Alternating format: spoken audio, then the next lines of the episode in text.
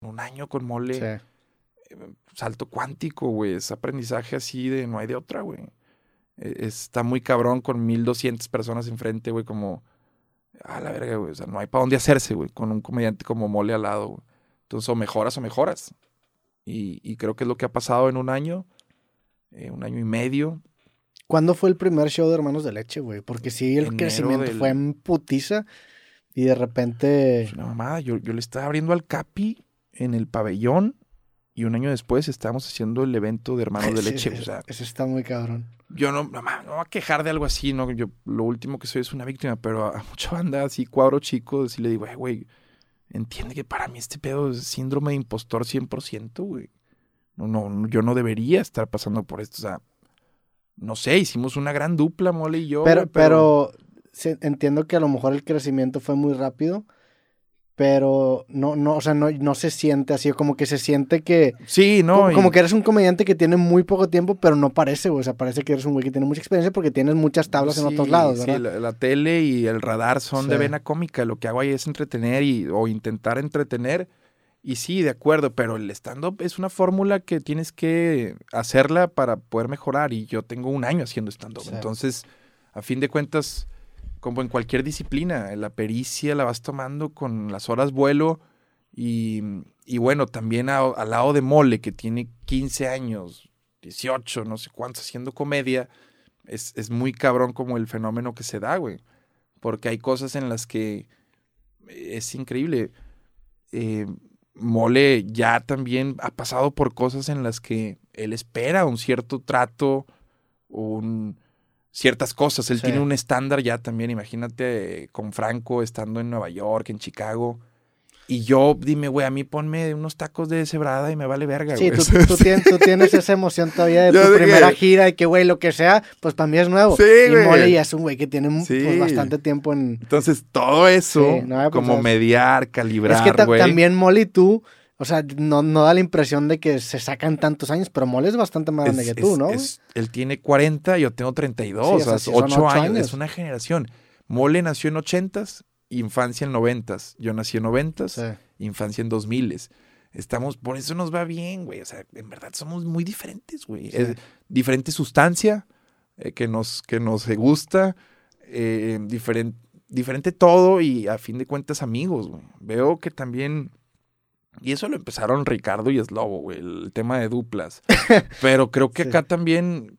Cuando... Me, acordé lo que me contó la maleta, te cuento. ¿Qué te contó? Dime, eh, güey. justo, en tu, es que en tu boda me tocó sentarme al lado de él, güey. Y, y pues cotorreamos la neta bastante. Y el vato justamente me empezó, como, como que me empezó a insistir que intente más hacer el stand-up, porque había escuchado que lo había dicho. Y el güey me empezó a plantear ciertos ángulos de, de, de, cómo podría acercarme y se aventó bastantes buenas premisas y dije, ah, mira, por ahí hay, hay bastante. Pero así en vergüenza, güey. Noticia, su proceso como es, güey. Y, y, como mentor también es muy bueno, güey, porque... Puto maestro ese vato, güey. Me, me empezó a contar una historia de que estábamos empezando a hablar sobre la gente que llegaba contigo y como que te intentaba dar consejos de vida cuando no tiene idea de la industria en la que te desenvuelves. Entonces él me contó la historia de, que estaba... estaba... Mira cómo te ríes, güey. Estaba saliendo, estaba saliendo de multimedios y que estaban en un bar, con, no me acuerdo con quién, güey, y que llega un stripper y que el stripper le dice a Mole que, oye, fíjate que yo una vez antes, hace cinco años, pues era más famoso y yo si fuera tú haría tal cosa. Y Mole como que se la queda viendo. Y ya como que lo ignora y llega otra vez, güey, y le dice lo mismo. Y le dice este güey, mira, güey, chingón. O sea, qué chingón que me cuentes eso, pero con todo respeto eres stripper, güey. o sea, no, no. tiene una forma de decirlo. Pero, güey, la neta, yo creo que también parte del éxito es que, y yo lo he dicho, güey, yo tengo el mejor lugar del evento cuando hacemos Hermanos de Leche. Porque yo genuinamente estoy ahí cagándome de risa de alguien que, que yo crecí escuchando en radio, güey. O sea, en la prepa yo llegaba tarde por escuchar a, Mole, güey.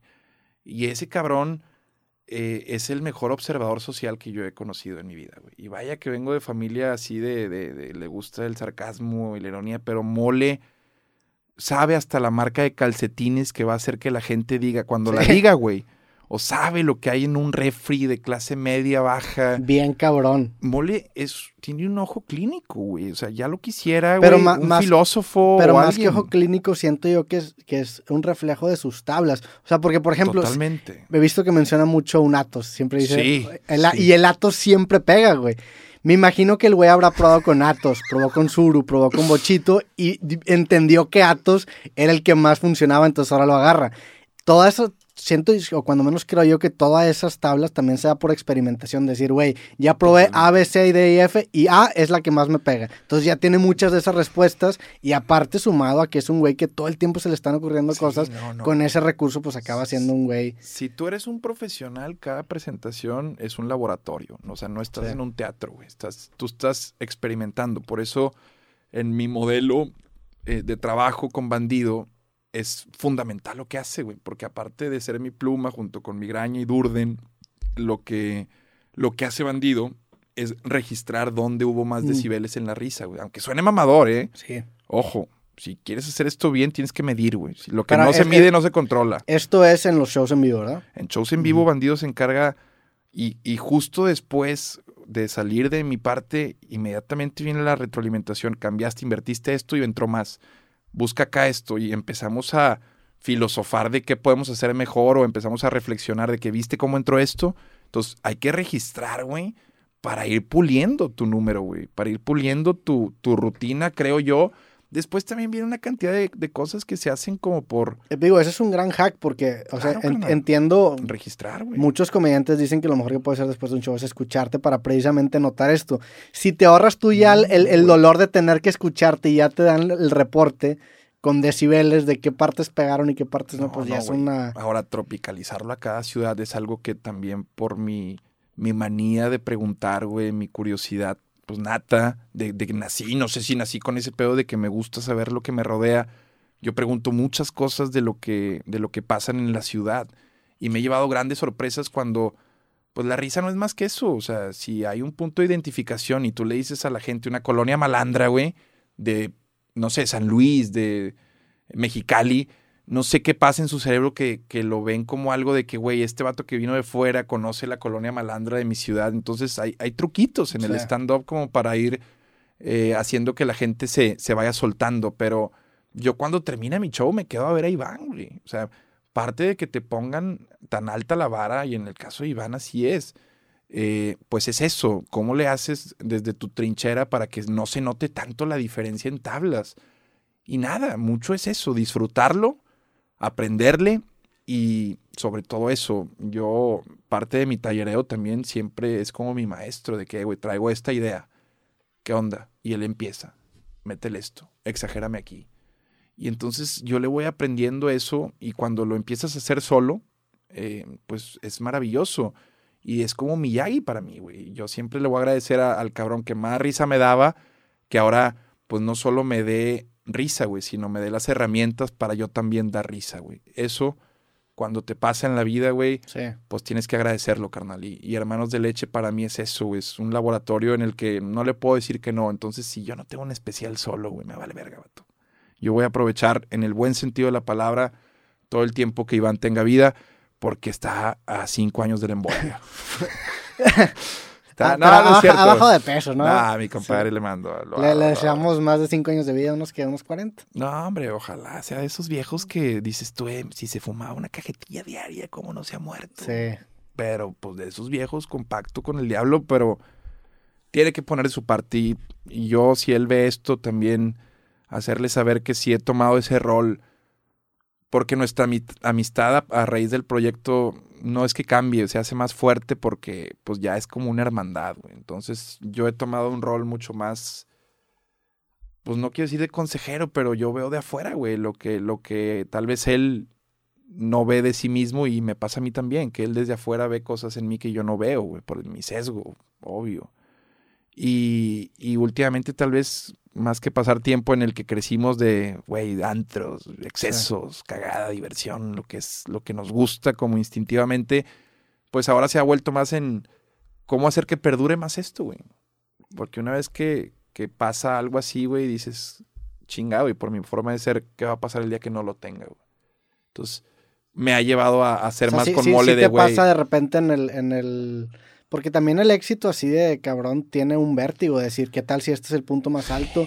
Y como que dices, ay, cabrón, Sí, y te da una especie de nostalgia por algo que todavía ni siquiera se acaba, güey. Mole me daba un cuadro, me dio de regalo un, Un cuadro, en donde están los dos boletos, los dos soldados que hicimos en el Ah, pabellón. Y yo le dije, güey, no me des esto, güey. Dámelo cuando sea eh, Nueva York, o sea, ¿por qué, ¿por qué enmarcar esto como nuestro techo? Y él me dijo algo que también entendí con su contexto. Me dijo, para mí, güey, en mi ciudad, este es un momento que quiero dejar enmarcado. Y, y también eso es aprendizaje para mí, güey. El, el cómo ve él, mi socio, mi hermano de leche, que no sé si lo soy, sinceramente. Eso ya también. No, no saben si son realmente no- hermanos de leche. No saben. tenemos duda. Ok. Pero, Pero tienen, tienes duda porque nunca le has preguntado. yo que, creo "Oye, que sí hemos dedeado esto". a una misma mujer. Ok, De fingereado de- o como fistereo, incluso así cangreburger y ese pedo, sí, pero así de haber tenido relaciones sexuales con la misma mujer, no sé. Y no, nunca, o sea, le- no sabes porque no le has preguntado. O porque, también porque no te acuerdas Eh, o porque... o- Exacto, puede haber situaciones en las que solteros ambos estuvimos en un mismo departamento y Mm. tal vez yo estuve dormido un rato y el otro y después, no sé, no sé, eh, puede haber situaciones, pero. Pero nada, carnal, eso es justo junto con el sitio lo que me depara